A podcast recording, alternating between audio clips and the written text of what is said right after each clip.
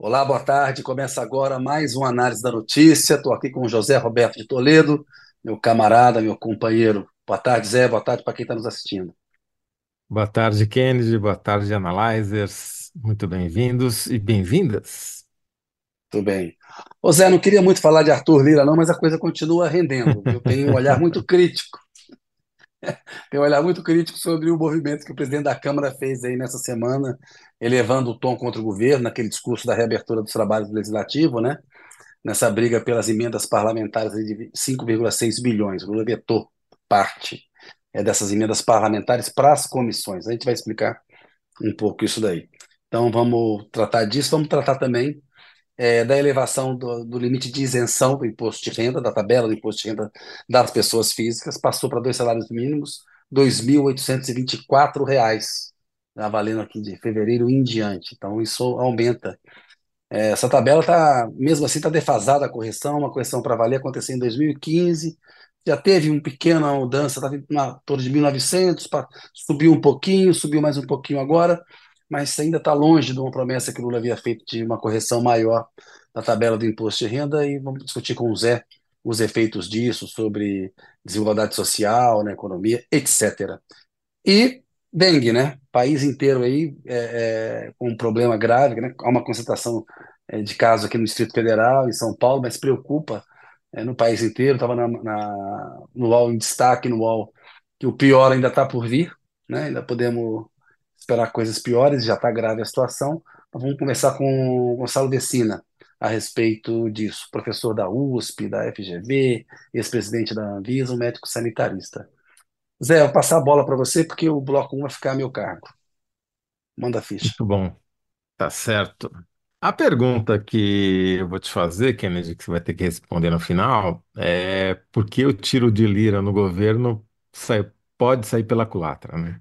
A gente ainda não tem certeza que saiu pela culatra, mas porque, mas há essa possibilidade. Agora, você falou sobre o programa de ontem, que foi exclusivamente dedicado ao Arthur Lira, foi uma verdadeira homenagem, né, ao Arthur Lira, é, com- até com a presença da Thaís Bilenque e tal. Isso. Mas eu soube que o, que o programa foi muito assistido na Esplanada dos Ministérios ontem, viu? Comentado. Então, Estava é, bom o programa. Não, é, eu acho que é um assunto de interesse, né? Tá todo mundo preocupado com essa história do Lira, saber que, quem vai ganhar, quem vai perder e tal. Mas, eh, Kennedy, você hoje conversou com parlamentares, com líderes dos partidos no Congresso, para avaliar o. Ontem a gente tinha falado mais do lado do governo, hoje você vai dar a visão do Congresso sobre esse tiroteio do Lula em direção, do Lira em direção ao Lula. Ô Zé, que o pessoal está com tempo. O pessoal está com tempo, porque nem votação está tendo na Câmara hoje. Então, assim, está uma semana, do ponto de vista dos trabalhos mesmo ali na casa, muito tranquila. E muita gente que está para Brasília, que está fora, é, é, houve uma surpresa muito grande com o tom do Lira, né? Foi um tom muito acima do que se imaginava, ainda mais para um começo é, de ano, depois de um, do que aconteceu em 2023, das tensões que ocorreram. E alguns líderes com os quais eu conversei é, avaliaram que o Lira errou e exagerou. Exagerou no tom, né? Porque é, fez um discurso ali com um sofisma de que como se os parlamentares tivessem mais legitimidade do que o presidente da República e os ministros para execução do orçamento. A gente sabe que não. O parlamentar tem legitimidade para fazer os projetos de lei, tem as emendas parlamentares. Claro que tem que opinar mesmo sobre o orçamento. O orçamento é votado no Congresso Nacional, né? O Congresso Nacional não é vaquinha de presépio.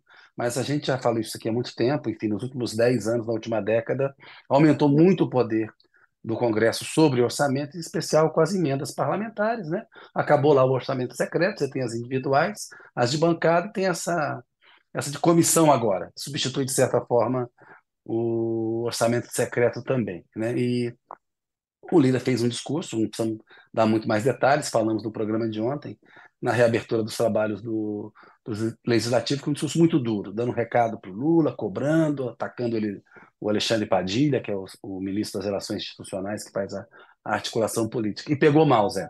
Pegou mal e eles acham que podem, inclusive, ter prejuízo financeiro. Eu até anotei aqui algumas coisas que eles disseram, que eu acho importante falar.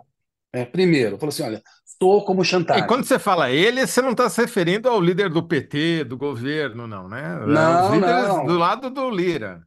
do Arenão, da galera dele, né? A galera que joga com ele, está no espectro ideológico dele, entendeu? Que sabe que ele cumpriu um papel importante como ali presidente do sindicato dos deputados ali e tal, mas é, é, acharam que soou demais como chantagem, porque não tinha motivo. Porque você pegar, Zé, olha só, no orçamento desse ano, você tem ali 25 eh, bilhões de reais em emendas parlamentares individu- individuais obrigatórias, né? Um número bem bom.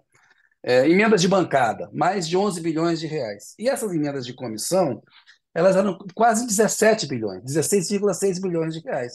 O Lula vetou mais ou menos um terço, 5,6 bilhões, para colocar no PAC né, o, o novo PAC, o novo Programa de Aceleração do Crescimento, e tem muita obra em estados e municípios também. Tem até o PAC Soluções aí, que é um PAC que o, o- a Casa Civil está ouvindo que obras que os estados e os municípios querem para fazer uma coisa à parte, além do que é considerado o PAC normal. Então é isso, a gente sabe que o cobertor é curto, tem um, um- um desejo do Haddad de cumprir uma meta fiscal de déficit zero, que é bastante complicada e que será difícil de ser cumprida. O Haddad é cobrado a ter austeridade fiscal. Muitas vezes o próprio Lira vocaliza isso, falando da agenda econômica, com, tentando prestar serviços para Faria Lima, mas ao mesmo tempo que é a emenda dele, que é abocanhar mais coisas. Então, assim, eles acham que, que eu, eu vi de um dos líderes assim, o Lira errou porque ele deveria ter é, tentado negociar com o Lula. O Lula não é um, um- um político que fecharia a porta e, e- e toparia um meio termo, né? Se o Rui Costa está endurecendo, é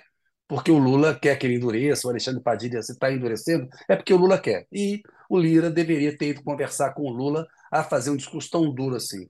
Disseram até que se ele tivesse ficado calado, falasse nada, né, ficasse um discurso bem frio ali, talvez fosse mais preocupante para o governo, porque pegou muito mal é, o, o que ele falou. E aí, Zé, tem um- uma questão que é a seguinte: essas emendas de comissão, elas estão basicamente concentradas em cinco comissões ali, né, da- da- das comissões permanentes e tal. É onde está o grosso do dinheiro. O PT e o PL controlam, pres- presidem uma das comissões. Claro, tem que distribuir proporcionalmente com é, outros partidos, mas como é que isso vai ser feito? É o presidente da comissão que vai falar, cada um leva tanto? Qual é o critério de divisão? Então já tem uma confusão a respeito disso, em condições normais de temperatura e pressão. E sobram mais ou menos umas três comissões boas para dividir entre todo o centrão ali. Então tem muita gente achando que essa batata quente vai parar no colo do Lira. Ele vai ter que tentar arbitrar a forma de divisão disso. Não é algo que tem transparência, isso vai dar problema com a imprensa, no sentido de, da fiscalização é, disso daí. Não está não tá parecendo que vai sair coisa boa. O Lira pa- parece que atrai para ele um problema que teria sido melhor é, é, ter negociado com o Lula. Tem aquela poss possibilidade que você conhece mais, melhor do que eu, né? conhece isso bem, o orçamento, Zé, que é o contingenciamento, que é o anúncio do governo de que, olha, eu vou cortar parte do que está previsto para gastar. Então, eu vou aqui, reservo, não vou gastar tanto para cumprir a meta Isso fiscal. porque ele é obrigado por lei a ter um teto, tem- não chega a ser um teto de gastos, mas tem algumas metas que ele precisa cumprir, né? E, Isso, portanto, nova não é uma fiscal. questão que vão fazer isso só para sacanear o Lira, os parlamentares. Não, Isso, é exatamente. porque precisa cumprir a lei.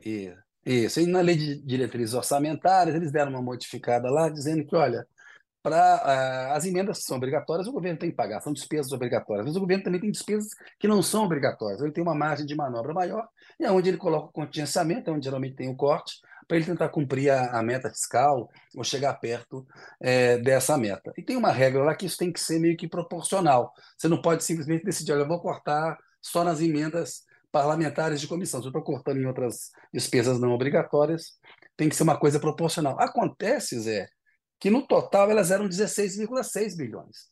Entendeu? Então, a depender do grau de corte, é, o prejuízo pode sair grande para o Centrão ali. Pode ser uma coisa, um, grosso modo, dizer, fazendo uma conta que estava falando antes, até você me ajudou a fazer a conta, é uma coisa que pode ser de 3 bilhões de reais ou até mais, a depender da dinâmica que você tiver é, de arrecadação e de necessidade de corte de gastos para cumprir a meta fiscal. Né? E qual meta fiscal dizer, será cumprida? os Diga, colegas do Lira estão preocupados com, não vou dizer com o próprio bolso, mas com as próprias emendas. É isso que eles estão preocupados, É né? Que, é é, claro. que vão perder dinheiro e vão perder a influência política É, que advém da alocação desses é. recursos.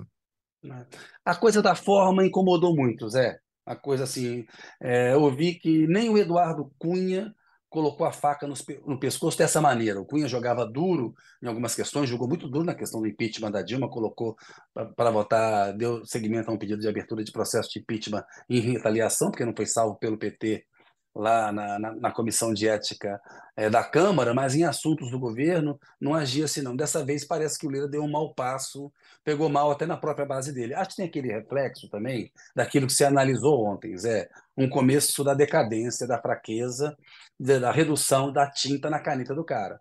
Né? O cafezinho ainda não está chegando frio, está longe disso, mas já não está tão quente, já deu, já está meio morninho, né? É, você não foi ouvia esse tipo de poderoso. reclamação que você está relatando aqui até alguns meses atrás em relação a ele.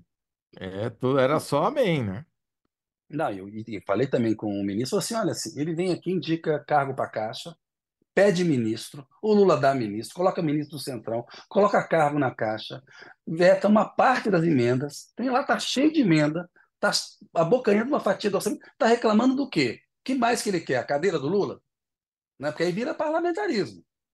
Eu, eu Então, não sei, assim, Kennedy. Eu eu fiquei com a impressão ontem de que aquela história do Parse, que é aquele programa para melhorar as a vida das empresas que tinham sido atingidas durante a pandemia para promoção de eventos, esse tipo de coisa, né? E que teve uma disparada gigantesca no- nas renúncias fiscais relativas a esse setor no ano passado. Eu fiquei com a impressão que não foi coincidência que a notícia do, de redução desse programa tenha vindo junto com o cancelamento da reunião eh, dos é, parlamentares. Até porque é, tem notícias, tem um jornal de Alagoas lá, um jornalzinho setorial, que contou que o Lira recebeu o presidente da associação desse setor lá em, em Maceió faz poucos é, dias.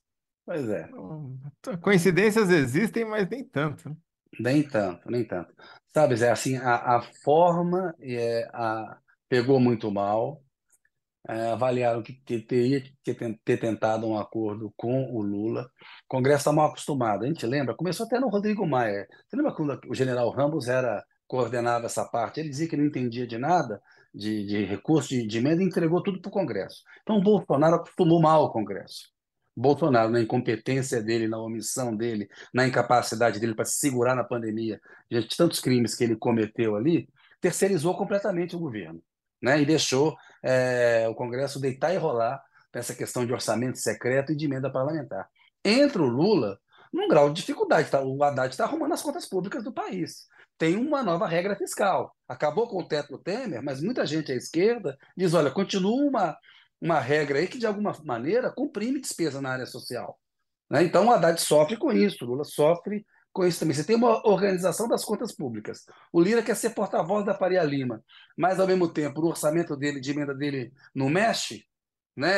é, é intocável. Então, tem um negócio aí que não está pegando bem, não, e acho que foi um mau passo que ele deu, Zé. E Uhum. muitos líderes do Centrão não, não, não embarcaram nessa, não. Claro que o pessoal não vai virar para ele e falar assim: ó, Lira, você está errado.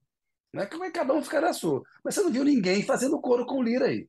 Tem algum líder aí, o pessoal do Centrão fazendo coro com ele, ameaçando o motim? Não me parece que, que haja, não. Pelo contrário, há um- uma preocupação e uma tentativa de serenar os ânimos e acalmar. Até porque o Congresso está bem atendido demais. Lira está chorando aí de, de barriga cheia. Kennedy, enquanto você formula a sua síntese, eu vou ler algumas das mensagens que já chegaram. A Tá Sincera bom, diz bora lá. que Lira esqueceu que quem muito quer, nada tem. Exagerou. Boa. Marcelo Almeida, o poder é só intenso em princípio, meio, não no fim. Já se dizia um governador da Bahia, no fim de mandato, até o cafezinho é fraco. É isso aí, o café é frio. Arthurzinho, a BIM responsabiliza o governo Lula por 8 de janeiro, e agora? Ah, coisa nova essa, hein? Bobagem, né? É, essa daí é. Estão tentando emplacar faz uns Seis, Esse pessoal tá, no- um, tá no um programa ano, errado um também, ano. né? É, É, tá no programa errado. Esse é, é outro tipo de programa que dá, dá, É, espaço é. para isso daí. Entendeu? Bobagem. Imagina uma tese O, a. Tereza de Souza diz que manda um boa tarde de uma Brasília chuvosa, diz que está preocupada com a dengue. Estamos todos, viu, Tereza? Sim. Estamos todos. Aqui em São Paulo também está feia a coisa, né? Ronaldo diz: opa, Kennedy, opa, Toledo. Lira está, Lira está agonizando. Esse esperneio todo é só vai de bêbado? Também não precisa exagerar, né?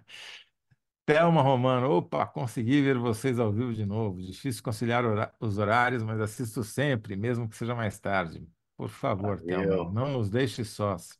Exatamente. O Theo. Osbr diz que o Lira está tentando ser aprendiz de Cunha. Não dá para deixar o país refém de um Congresso que só trabalha por interesses próprios. Marli Carrara, Lira chamou para briga no meio do campinho, esqueceu que aí Lula é muito melhor. Vê, né? É, E por aí vai. Só para terminar, Margarete Nilsson, o deputado Lira esqueceu o povo. Nós assistimos, nunca é, presidente da República. Mau homem de família, mau homem do governo. Muito bem. E aí, Kennedy, qual que é a sua síntese?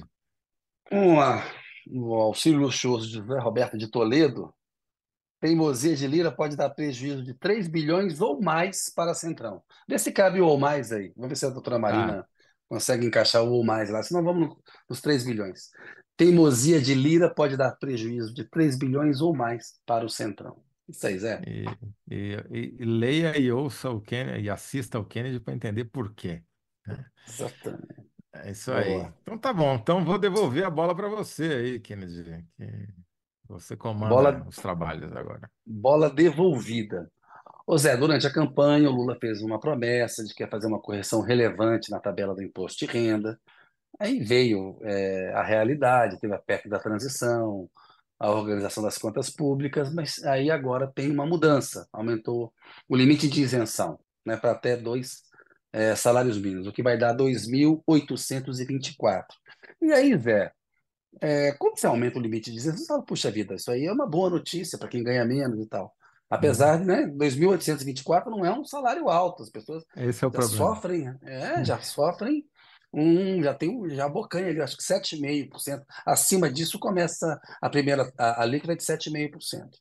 E aí, Zé, é, a pergunta para você é a seguinte: aumentar limite de isenção do imposto de renda reduz desigualdade social? Então, essa é a pergunta que eu me fiz, e a vantagem de ser jornalista é que a nossa ignorância a gente pode tentar exterminá-la perguntando para quem entende, né? Eu fui conversar com o Marcelo Medeiros, que é aquele economista do IPEA, um dos maiores especialistas brasileiros em desigualdade, né? E fiz exatamente essa pergunta para ele. Falei, e aí, Marcelo, esse tipo de medida reduz desigualdade? E a resposta dele, ele até avisou, falou, olha, você vai odiar a minha resposta, porque é depende. E ele explica por quê. Porque o depende, veja só, Kennedy, o limite lá ficou congelado, esse teto, né, a partir do qual a pessoa não precisa, é, começa a pagar imposto, ficou congelado desde 2015 até 2022, né, que é mais uma das coisas que ficaram, pioraram entre 2015 e 2022, né, não é coincidência, né, todas na Ah, mesma direção, as pioras, né, sempre para ferrar exato, quem ganha menos, né. Então exato. ficou lá com o teto de 1.904 reais, arredondando, né? Até 2022. Daí em 2022 eh, subiu para 2.640 esse teto, né? Como você já, já falou. E agora foi para 2.824 reais. Agora, veja bem, eh, se você vai ver lá a distribuição de quem paga imposto de renda no Brasil, tem uma concentração, é, ela, é ela é muito desigual, né? Ah, óbvio, como tudo. Eu estava vendo uns dados aqui que são chocantes.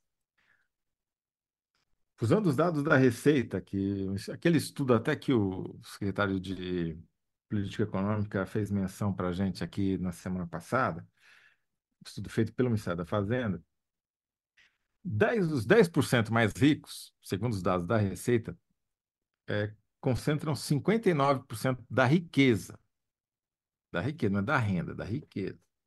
E o 1% mais rico, um, concentra praticamente um terço da riqueza. Então, a desigualdade é gigante. Daí fala, bom, então você tem que taxar quem concentra um terço da riqueza, tá certo? Mas Isso. não. Tem um dado inacreditável nesse estudo mostrando que a, alíquota efetiva do imposto de renda, você levando em conta a proporcionalidade da, da renda de cada um, etc., ela, ela começa a ser, ela é progressiva até o 96º centil, falando um português horroroso aqui, mas isso significa o seguinte, é, que os 6%, para os 6% mais ricos da população, o imposto de renda é regressivo, ou seja, quanto mais rico você fica a partir daí, menos você paga proporcionalmente. De modo que o cara, que o 1% mais rico vai pagar mais ou menos a mesma alíquota eh, em termos proporcionais que quem está lá pelo centil 60. Então, é completamente é, desigual injusto, injusta a cobrança de imposto de renda. Então, enquanto não corrigir essa injustiça, é difícil você cravar que apenas mexer no, em algo que precisava ser mexido, porque estava congelado injustamente, né? que é esse limite de isenção, é garantido que você vai conseguir distribuir renda. Embora você tenha um monte de argumentos a favor, ah, vai aumentar a, a renda disponível para as pessoas mais pobres, elas vão consumir Isso. mais, isso vai é, incentivar a É um economia, alívio. É, né, você pode ajudar na- a diminuir as pessoas que estão endividadas, você pode incentivar a formalização do emprego, porque afinal de contas, bom, se eu não vou pagar imposto, então é melhor que eu seja contratado com carteira, ter direito à previdência, os benefícios, etc, etc. Então tem uma Isso. série de argumentos a favor dessa medida. Agora, ela por si só reduz a desigualdade, não dá para cravar. Porque do mesmo jeito que você subiu esse teto para quem fica isento, você subiu as outras faixas de isenção, ou, quer dizer, o cara que estava pagando um, 12 e, e, ou que pagava 27 pode cair para a alíquota anterior também, entendeu? E quando você mexe nesse meio eh, do imposto de renda, que são as pessoas que estão acima da, bastante acima, eu diria, da metade, né, da, estão na metade mais rica, elas também vão pagar menos imposto, uma parte delas. E isso pode, pode acabar compensando que- os ganhos de desigualdade que você teve para a camada mais pobre, entendeu? Que, que ganha menos. Então, só eh, vendo esse cálculo feito é que daria para cravar que essa medida por si só diminui a desigualdade. Eh, eu perguntei no- no- ao governo se tinha algum estudo específico sobre isso, Eh, não me, me disseram que não, que- mas que vão estão fazendo. Agora, isso me leva a uma outra questão, que talvez seja até mais importante, Kenneth, que é a seguinte: o Brasil hoje a meu ver, já, porque além da promessa de fazer a isenção até cinco salários mínimos, que o, o Lula fez uma outra promessa na posse de que a grande prioridade do governo dele nesse terceiro mandato seria diminuir a desigualdade, né?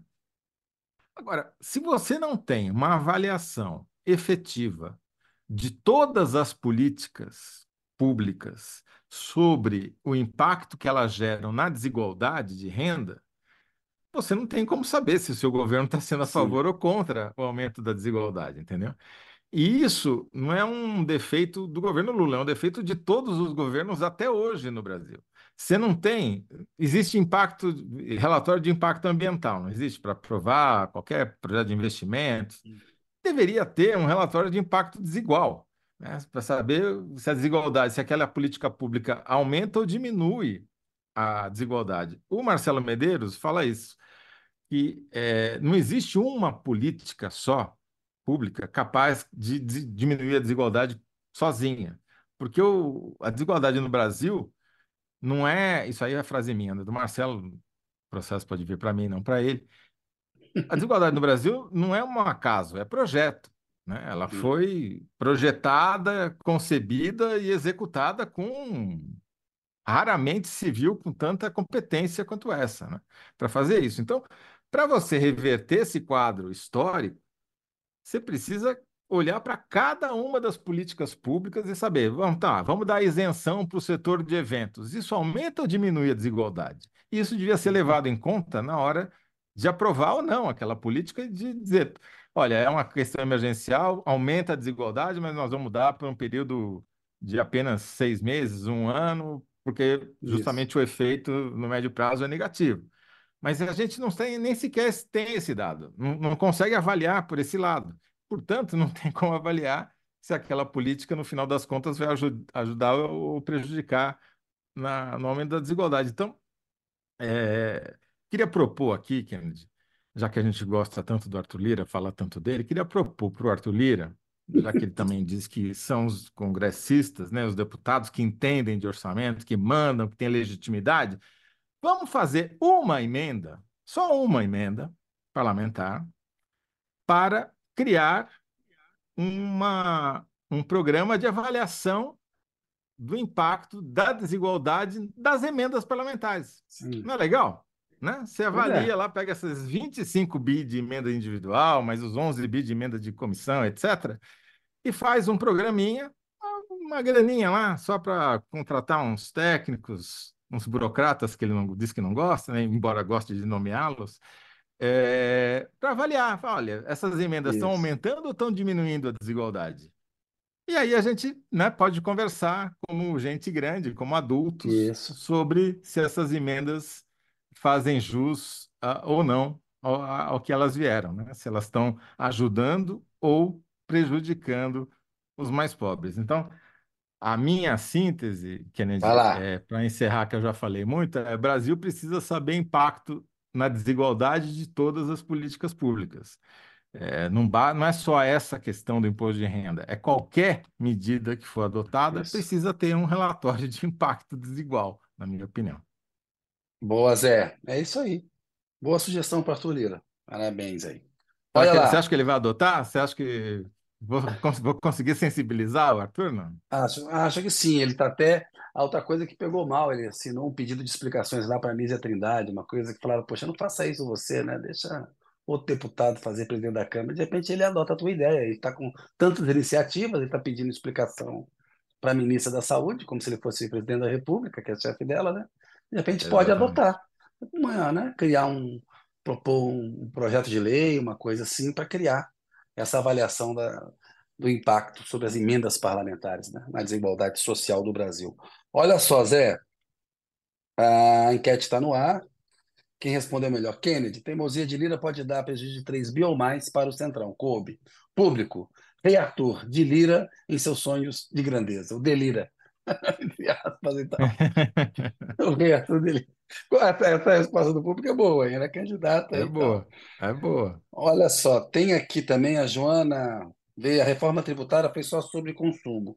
Quais as perspectivas de uma reforma tributária de renda? De renda e Estava patrimônio, viu, conversando, Joana?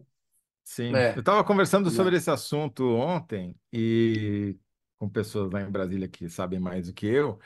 E eles estavam me dizendo que, dadas as dificuldades criadas pelo Lira, essa, esse imbróglio todo aí, talvez é, a regulamentação da, da parte da renda, você tem que primeiro regulamentar o que já foi aprovado sobre Isso, leis consumo, precisa complementares, de leis exato. complementares, legislação Isso. infraconstitucional. Então, essa deve ser a prioridade para o primeiro semestre e a parte da renda deve ficar só para o segundo semestre embora ela seja urgente, como a gente acabou de ver aqui, né? E o risco do segundo semestre é que tem eleições, né? Então tem gente também que achando Exato. que talvez não dê tempo para fazer em 2024. E ela é fundamental, porque no- a reforma que foi feita no consumo, né? O nosso sistema tributário muito focado no consumo, ele penaliza os mais pobres, porque o rico é, paga o mesmo imposto que o pobre. Se você taxa mais a renda e o patrimônio, cobra mais de quem tem mais renda, quem tem ma- mais patrimônio tem mais justiça social, você combate a desigualdade social, como o Zé estava acabando de falar sobre a importância disso, né? Olha só, o Marlon Freitas pagar 27,5 de imposto de renda, ganhando 5 mil só no Brasil mesmo. 5 mil não paga quase nada. Thelma Romano, boa Toledo, tem que avaliar qualquer política pública. Luciana Muniz, fala mais, Toledo. Eu já falei demais, reduzir. é demais, não é mais, é demais. É, e a Luciana Muniz, de novo, para reduzir desigualdade, ela tem que fazer de um pacote de medidas para tal propósito. São muitos casos, concordo. Toledo. Tem que ter avaliação das políticas públicas, e são políticas complementares. Olha só, Zé, vamos seguir adiante. Vamos. Bruno Garuti, querido, onde você comprou essa estante? É linda. Ah, a Dária, minha ex-mulher, projetou essa estante aí, ela adora essa estante. Eu estou aqui esses dias aqui na casa dela, aqui, porque está reformando a minha. Estou aproveitando o cenário dela aqui. Somos muito amigos. Mas valeu aí, Bruno. Obrigado pela. A Dária vai gostar de saber. O... Vamos chamar o Gonçalo Vecina para participar com a gente aqui do, do programa, por gentileza. Olá, Gonçalo. Boa tarde para você. Boa tarde, Kennedy. Boa tarde também. É... Zé Roberto Toledo, é um prazer estar aqui com vocês e que, com quem nos está assistindo. Né?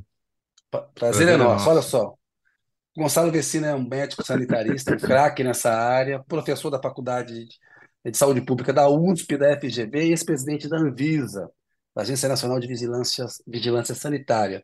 É um craque, você conhece o Gonçalo, enfim, viu na pandemia a contribuição enorme que ele deu para a gente seguir um bom caminho e minimizar os danos que foi é, enfrentar aquela batalha num governo Bolsonaro. E agora a gente está aqui, Gonçalo, num governo Lula, no segundo ano do Lula, com é, uma crise, né? não sei se pode chamar de surto, de epidemia, você vai poder dizer isso melhor aqui em Brasília. Aqui em Brasília está muito forte, em São Paulo também. E começando com você, assim, responsabilidades do, da esfera federal, das esferas estaduais, aqui tem muita crítica ao Ibanês aqui no Distrito Federal por causa do que a gente está enfrentando aqui em Brasília e também das prefeituras. Então, a pergunta que a gente tem para você é a seguinte: dengue veio para ficar, mas eu queria começar vendo um pouco essa coisa. Está um tiroteio danado aí. Pessoal, vocês cobravam tanto o Bolsonaro na pandemia, cobra o Lula agora na, na crise da dengue. Bom, vamos. É...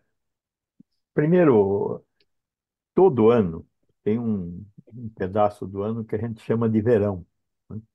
O que é o verão? O verão é o momento em que a Terra fica mais próxima do Sol e fica mais quente. Quando ela fica mais quente, a vida desses bichinhos, os, os, os, os mosquitos, fica melhor, porque eles têm que gastar menos energia para voar, e eles precisam voar para arrumar alimentos, para colocar seus ovos, para continuar a vida. Então, quanto mais quente é, para eles, dentro de determinados limites também, é melhor. Eles vivem mais, o mosquito, o Aedes aegypti, tem mais ou menos uma vida de quatro semanas, 30 dias. Com o aumento da temperatura, ele aumenta aí uns 5, 10% também a, a extensão da vida dele. É, a vida fica mais fácil quando fica mais quente para esse tipo de, de mosquito. É um mosquito que tem atividade sua durante o dia, né? Então, ele pica as pessoas durante o dia, embora, se ele não encontrar um suprimento adequado de sangue, ele vai atuar à noite também. Ele, ela é, não é ele, porque ele se alimenta de flores, frutas, etc. Ela é que se alimenta de sangue. Ela precisa de sangue para fazer a maturação dos ovos que ela produz, né? Ela produz cerca de 300 ovos na vida. Então, é, todo ano tem dengue. Todo ano tem dengue porque todo ano tem um aumento da população de Aedes aegypti por causa do calor e do que vem acompanhado com o calor, que são as chuvas. Este ano nós estamos tendo uma elevação um pouco maior da temperatura e tivemos muita chuva e tivemos a criação de muitas áreas de água parada, água limpa. O Aedes aegypti exige água limpa. É diferente do pernilongo da noite. O pernilongo da noite é o Culex infestans. Esse que o Rio Pinheiro está cheio, Rio Pinheiros está cheio. É um pernilongo noturno. Este, o, o pernilongo diurno, que é o Aedes aegypti, ele gosta de água limpa, é, água parada e limpa. E é lá que ela coloca os seus ovos, que vão se tornar larvas e que vão do qual, do, das quais vão eclodir os mosquitos. E esse ciclo tem continuidade. Quem é que combate o Aedes aegypti? Veja bem, é, Covid-19, uma pandemia. Você vai daqui, vai para lá, você leva a doença junto com você. Tem quatro a cinco dias de período pré-doença e depois nós temos um total de até 10 dias de transmissibilidade das pessoas que pegam a Covid. A pessoa vai e leva. O, a dengue é um mosquito. E um mosquito que não anda muito, ele não se desloca muito, ele tem dificuldade de voar muito alto também, embora ele possa pegar correntes de ar e ser levado a locais mais elevados. Mas ele não se desloca muito. O combate ao Aedes aegypti é local, é um combate municipal. Os estados não têm que combater o Aedes aegypti, a não ser com uma política pública, a não ser como apoio, a não ser quando está acontecendo, como agora, um negócio fora do controle, os estados têm que chegar e oferecer ajuda para os municípios, principalmente porque a assistência hospitalar é uma responsabilidade maior dos estados. Existem municípios que têm hospitais. O município de São Paulo está cheio, tem quase 30 hospitais. Mas é um município muito diferente, um município de 11 milhões de habitantes. Alguns municípios mais ricos, São Caetano, Santo André, tem hospital, Diadema tem hospital.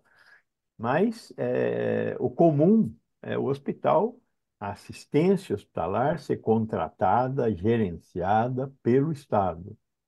Então, quando acontece uma, uma explosão de casos, e aí precisa hospitalizar muita gente, o Estado tem que estar presente, ele tem que ser acionado e ele tem que estar, estar, estar lá.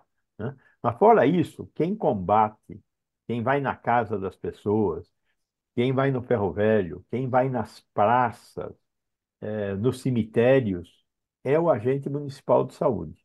É ele que vai verificar se houve um aumento do número de, de casos, colocar armadilhas para captar, capturar eh, formas aladas, é, quem vai diminuir a população de formas aladas, que é aí que se aplica o fumacê. O fumacê a gente aplica quando tudo mais deu errado, né? Então, fumacê é um sinal de incompetência, geralmente, porque eu não consegui controlar o, o aparecimento de ovos e o, e o aparecimento de poças d'água, né?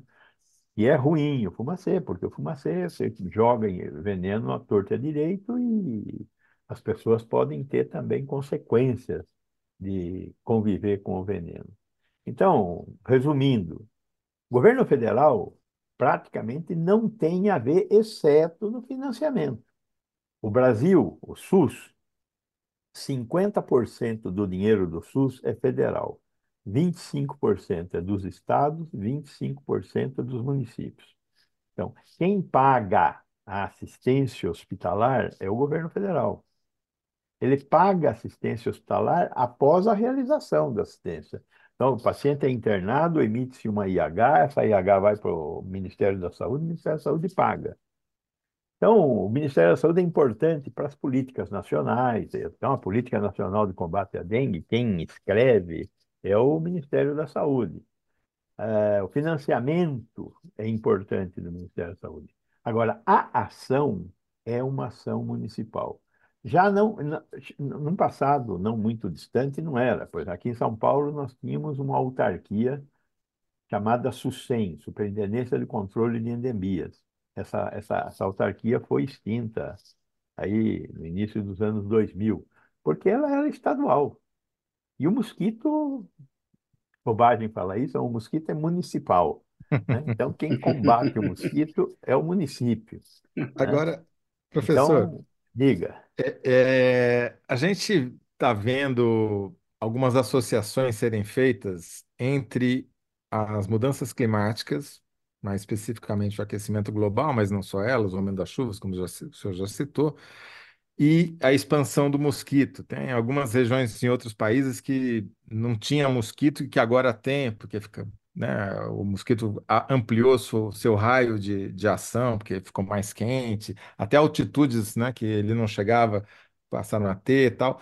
No caso do Brasil, especificamente na dengue, o senhor vê alguma associação direta entre as mudanças climáticas e a expansão da dengue? Veja, a, a febre amarela era a nossa maior preocupação entre o que nós chamamos de arboviroses, produzidas por um determinado tipo de vírus.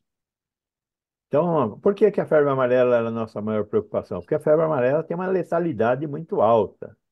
É, entre 20% e 30% das pessoas que pegam febre amarela morrem. Na dengue é 0,2%, 0,1%. É muito baixa a mortalidade, tecnicamente falando. Né? Uma pessoa morta é sempre uma pessoa morta. Mas a febre amarela é uma preocupação muito grande. Então, nós temos um medo desgraçado é, do Aedes aegypti lá atrás. Em 1940, mais ou menos por aí, o, o Aedes aegypti sumiu das áreas urbanas do país. Sumiu. É, por que, que ele sumiu? Não tem resposta boa para isso. É, havia combate ao Aedes? Havia combate ao Aedes. Havia preocupação com água parada? Havia preocupação com água parada. Mas é, a ação do Estado naquele tempo, estávamos começando. Né? Mas o fato é que o mosquito desapareceu. Ele reaparece no Brasil em 1983. Ele começa a se reurbanizar. Em São Paulo foi um movimento muito típico, bem captado. Foi logo no início do governo Montoro, e começamos, o, o mosquito foi entrando e foi se expandindo nas áreas urbanas. Por que que isso aconteceu? Eu, eu acho que a grande razão pelo, pela reurbanização do mosquito foi a, o processo violento de urbanização que nós passamos. E o Brasil, ele fez em 15, 20 anos o que os países europeus fizeram em 50, 100 anos o processo de urbanização. Nós tínhamos uma população eminentemente rural até o final dos anos 60. E entramos nos anos 80 com uma população eminentemente urbana. Hoje o Brasil é 85% urbano, quando era menos de 70% urbano. Essa transformação foi muito radical e mudou muita coisa. E o, o, o, a invasão do espaço do mosquito muito provavelmente seja responsável pelo processo de reurbanização do mosquito, porque nós invadimos área de mato, onde o mosquito Foram as cidades tava. que chegaram no Aedes aegypti, não é Aedes aegypti que você chegou na cidade. É, É mais ou menos isso. é, Ele teve que urbanização mudar um acelerada e É, desordenada, né? ele teve que mudar o cardápio dele, porque ele tinha lá os bichos que ele usava para ter sangue, e começou a usar o nosso sangue para fazer a maturação dos ovos. Essa é uma história que os entomologistas contam cheio de detalhe. Eu não sou entomologista, então não tenho muito detalhe para falar. Mas é, é- é- esse fenômeno é um fenômeno bem interessante de- da, da, da reurbanização do, do Aedes aegypti. E aí veio a dengue, logo depois a zika e a chikungunya importadas de outros países. Fale. A Anísia Trindade, a ministra da Saúde, está dizendo que não pode vender ilusão, que só a vacina não vai conseguir enfrentar a situação que a gente está enfrentando agora. Agora, ela é importantíssima. Aqui em Brasília acabou. Nas clínicas particulares não conseguem, e na rede pública é para um determinado é, é, segmento. Precisamos investir mais nessa, nessa vacina. Como é que você vê essa questão? Que peso que a, a vacinação tem para ajudar a gente a combater a atual crise? Eu não tenho dúvida de que esta crise a vacina não vai resolver. Por quê? Porque não tem vacina. A produção de vacina pela Takeda é relativamente pequena frente às necessidades do mundo. Como você disse, o Mediterrâneo tem Aedes agora, não tinha. O sul dos Estados Unidos, a Flórida, o Texas, estão com é, Aedes. Dali para baixo, a América toda e toda a parte abaixo, é, próxima da, da zona equatorial na, na Ásia, tudo isso tem Aedes. Faz parte. Se não é o Aedes, é o tigre albopictus, que é um primo irmão do Aedes, um outro mosquito, que, mesmo ciclo. Pois bem, é, então vacina há uma alta demanda no mundo. Só que, você veja, a Sanofi, há coisa de uns quatro anos atrás, lançou a vacina dela. Só que a vacina dela, problemas, não é boa.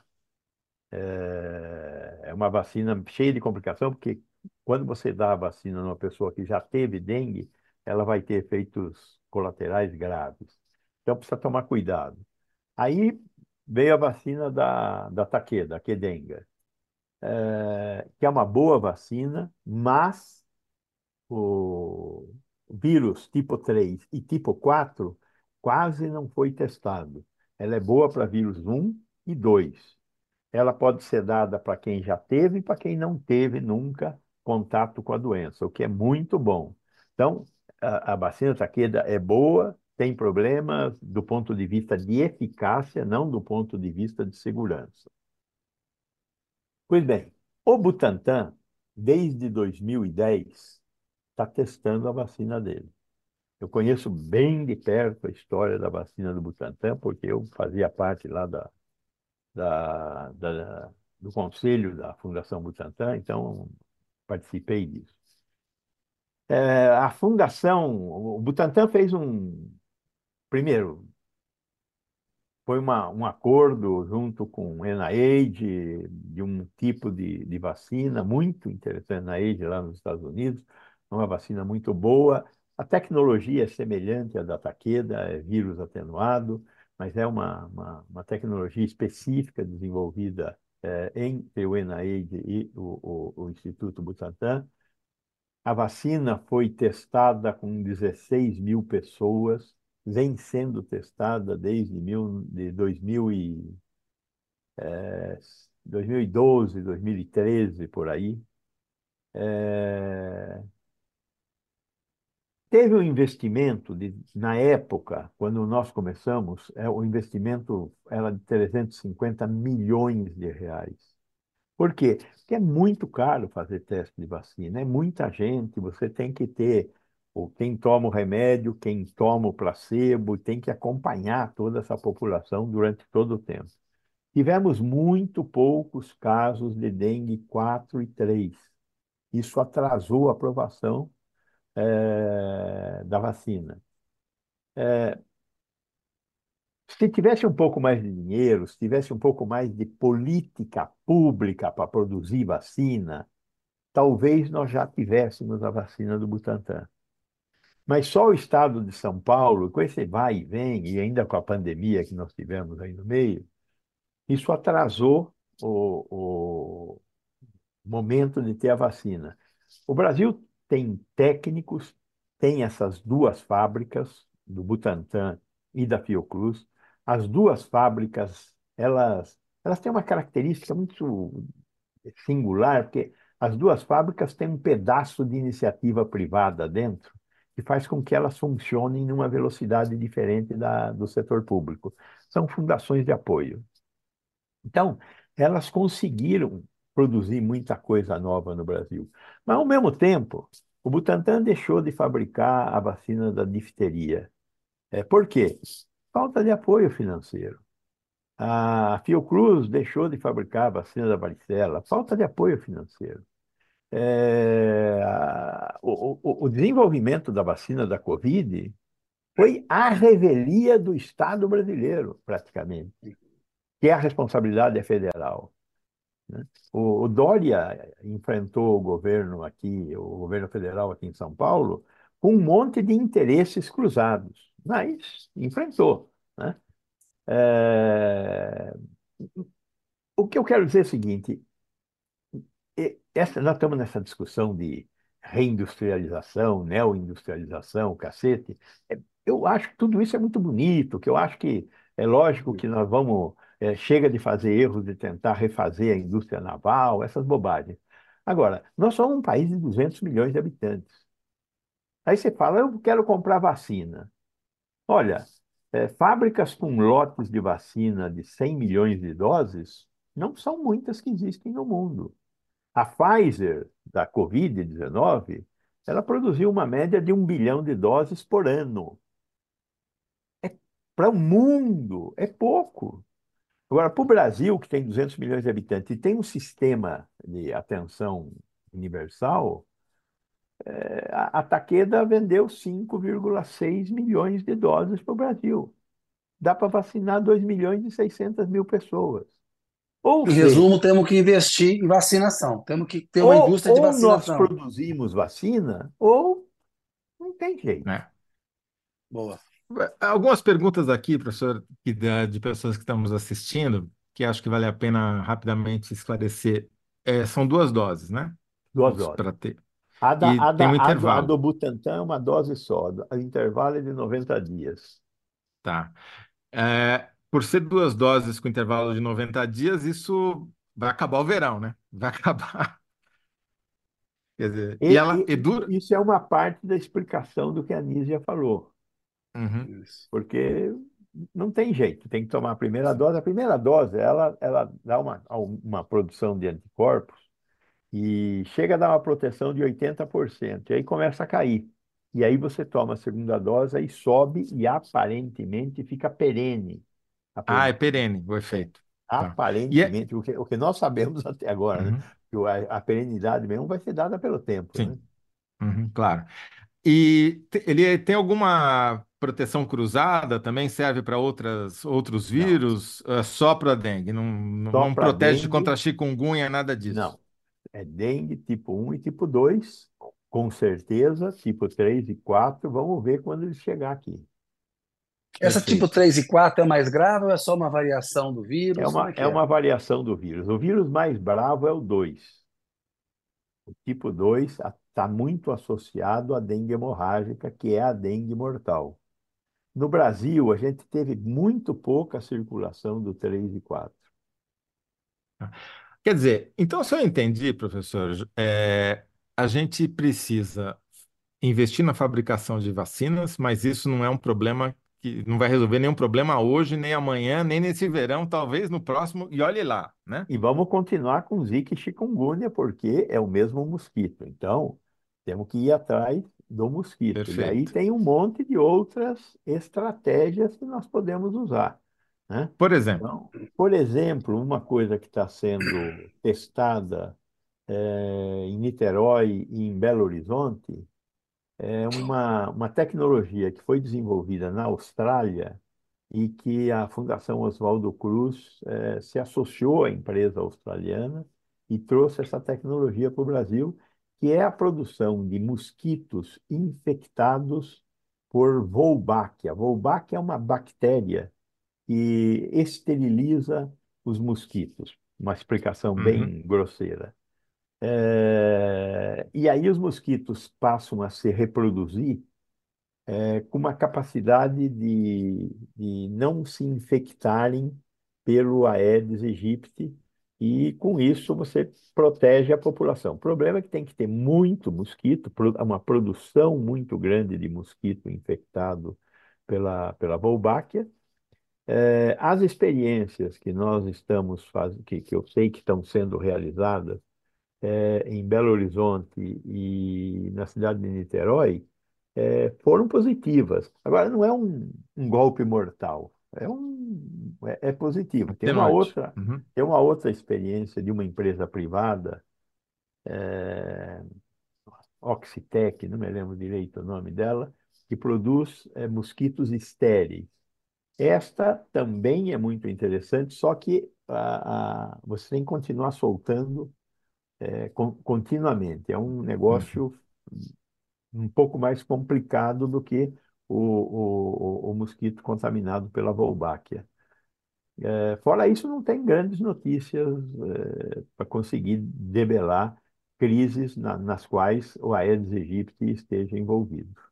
Quer dizer, precisa levantar, tratar do assunto, não esconder, né? Precisa de Ah, publicidade, né? Que é o que, de alguma maneira, a Anísia fez, fazendo até um pronunciamento aí em, em cadeia de rádio e TV, é, e precisa de ação de política pública, mas principalmente no nível municipal. Que tipo de é, política pública pode ser feita por qualquer município, independentemente de ter acesso à tecnologia australiana ou não? Veja, o mais importante é visitar as casas. As pessoas que moram na cidade têm que sentir que ela tem que dar a sua responsabilidade, a sua, a seu trabalho. Então, eu não sei o que vocês que estão nos assistindo aqui eh, sabem do seu quintal, né? Muita gente mora em prédio, então não tem quintal. Mas quem tem quintal, você sabe se no seu quintal tem planta?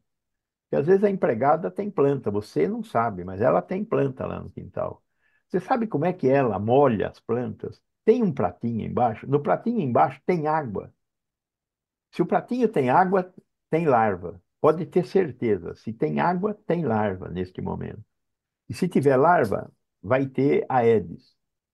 Então, como é que faz? Tem que pôr areia lá. Né? É, eu estou falando de uma coisa. Como é que está a sua caixa d'água? Não é Ela jogar tá a planta fora, é botar areia para. não, botar areia, botar areia ali, pronto.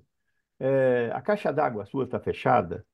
Nunca vi a minha caixa d'água. Eu não sei se ela está aberta ou fechada. Se estiver no telhado aberta, tem larva e vai sair ovo de lá. É, a calha. Na calha caem folhas, natural. Né? Quem tem casa e tem, tem, tem calha. A maioria das pessoas tem calha. E tem água parada na calha. Tem larva lá. Tem que limpar a calha. É, nós não temos um domínio sobre o espaço que nós habitamos. Uhum. Os agentes comunitários de saúde têm que entrar na casa das pessoas e ajudá-las a olhar sua casa. É uma invasão? É uma invasão, né? Oswaldo Cruz resolveu esse negócio na porrada, né? É Mano militar e ele entrava na casa das pessoas. Foi uma das razões pelas quais nós tivemos lá a revolta da vacina, né? A principal não foi essa, a principal foi o Pereira Passos expulsando os pobres lá do centro Uhum. do Rio de Janeiro, onde foi feita a Avenida Rio Branco. Mas o, o, o- a, a, a polícia sanitária lá do, do, do Oswaldo Cruz eh, resolveu algumas coisas. O agente Ô, comunitário de saúde é algo parecido, e entra na casa das pessoas, pede licença e entra na casa das pessoas. Alguns municípios que decretaram emergência sanitária, o agente sanitário não precisa pedir licença. Quando está decretada, uma das diferenças da a decretação de, agência, de, de, de emergência sanitária é essa. Você pode, com, força policial, entrar numa casa onde tem uma denúncia de que tem uma piscina, de que tem alguma coisa eh, mais grave, né? Mas, Piscina também dá Aedes aegypti, né? hã? Tem Piscina também pode abrigar. piscina, o cloro não segura, porque a- aquela questão da água, água limpa é suficiente. Gonçalo, estamos chegando aqui no final, mas rapidamente, é o seguinte, claro que é melhor combater, como você está falando aí, os focos de água e tal, mas para evitar, o repelente é o que a gente tem à mão para não pegar a dengue. E se você pegou, o que que você faz? Primeiro, repelente. É, é, é é bom tomar cuidado, principalmente durante o dia, e repelente. A segunda questão é, se, se pegar a dengue, é, não necessariamente precisa ir para o hospital. Tem muita gente que tem uma dengue mais tranquila. E aí o que que é? Hidratação. Essas doenças, eh, elas precisam que a gente fique bem. Então, hidratação, repouso e tratar dos sintomas. Sintomas, febre e dores, que nunca devem ser tratados com ácido acetil salicílico, com aspirina. A aspirina ajuda a reprodução de vírus. Então, tem que usar os outros eh, analgésicos, então, Novalgina, eh, o, o outro lá da Ibuprofeno. Uhum. esses aí, eu não, não lembro o nome de todos. Então, essa, é- se precisar, vai no hospital, vai no pronto-socorro, vai na UPA, vai na, na unidade básica de saúde, onde tem estratégia de saúde da família, e o médico vai ver se diagnosticar, diagnosticou, não tem nenhuma droga específica para dengue, como por exemplo, agora nós temos para Covid drogas específicas, para dengue não tem nenhuma droga específica. Não Tratamento é tome tratamento. vermectina e não tome cloroquina para dengue. Olha, é importante Você tá, dizer isso, você hein? tá ficando bom, hein, cara?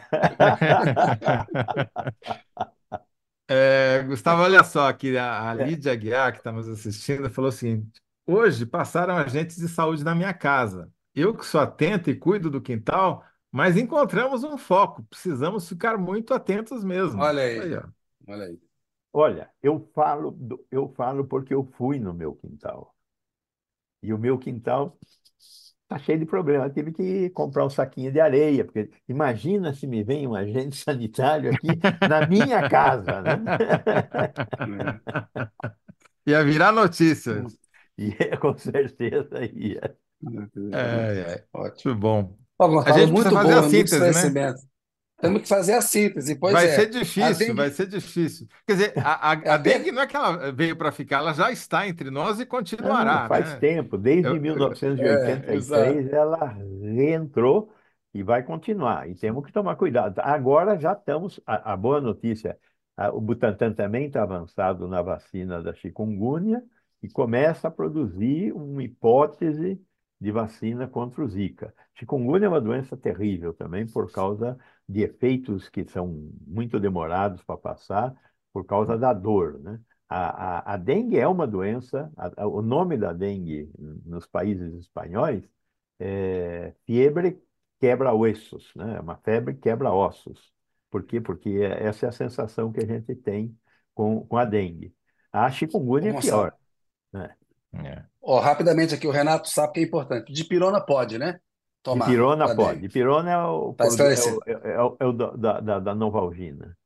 Tá. Pronto, aí tá esclarecido, Renato Sá. Boa. Agora, então, depende da Paracetamol gente, né, pode. Gustavo? Depende da gente, depende da gente, sem dúvida depende da gente. Se nós não participarmos, essas coisas municipais, eh, o cidadão está muito entrelaçado? Então, eu não quero tirar a responsabilidade de ninguém. O momento que nós estamos vivendo hoje é culpa da inação do Estado. O Estado, federal, estadual e municipal, fez um mau papel para nós estarmos vivendo eh, esse momento um pouco mais é, é subepidêmico né, que nós estamos vivendo. O Estado deixou Subepidêmico. isso ocorrer, esqueceu do verão, esqueceu do verão. E um verão pior, não há dúvida de que um verão pior. Mas eh, a responsabilidade do Estado não pode ser afastada. Muito Zé, bem. vamos pensar a Então, síntese aí. Como é que acho que a essa síntese é síntese? a dengue é, continuará entre nós, mas depende da gente. Se ela, se ela Podemos, quiser que a mandar podemos embora, para podemos diminuir, né? Para diminuir. Boa. Perfeito. Depende da gente para diminuir o efeito da dengue. Muito bom, muito obrigado, professora. Aprendi muito hoje. Muito obrigado. Eu gostei da participação, estou sempre às ordens. Um prazer abraço. conversar com você. A gente sempre aprende. Abração. Valeu mesmo. Obrigado. tchau, tchau. Valeu. Até mais. José Roberto Toledo, fizemos aí mais um programa. Temos que ver aqui o resultado da enquete e das sínteses todas. O pessoal vai passar para a gente. Programa importante, né? E é interessante aí. Sim, Esclareceu muita coisa para a gente. Ó, a... Raul Medeiros, gostei muito dos programas ontem e hoje. A síntese ficou assim: dengue continuar entre nós, mas reduzir efeito depende da gente. é Né? Ficou desse jeito a, a síntese do bloco 3. No bloco 1, já temos o resultado da enquete aí, galera. Vamos lá. Já temos um, uma- um resultado aí, saiu aí, saiu. 73% ficaram com a minha resposta sobre o por que tiro de Lira no governo pode sair pela culatra. Aí aqui é teimosia de Lira pode dar prejuízo de 3 bi ou mais ao Centrão. No bloco 2, o Toledo respondeu a pergunta: aumentar o limite de isenção do imposto de renda reduz desigualdade? Brasil precisa saber impacto na desigualdade de todas as políticas públicas. E por último, Gonçalo Vecina, aí dengue veio para ficar. A dengue continuará entre nós, mas reduzir efeito depende da gente. É isso, Zé. Semana que vem não tem programa, né, Zé? Vamos pular Semana que carnaval. vem, a Lalaô, a Lalaô, a Lalaô. É, Boa. vamos pular o carnaval, literalmente pular o carnaval, né? É, Saltar exato. sobre o carnaval. E aí voltamos na outra semana. Voltamos na outra semana, que é dia, quer ver? Vamos ver aqui. 20 e 21. Perfeito. Terça 20, quarta 21. Terça, uma da tarde, quarta, às duas e meia. Zé, bom carnaval para você, aquele abraço. Obrigado. Quem nos assistiu também. também aí, bom carnaval, se cuidem. Valeu, até o dia 20.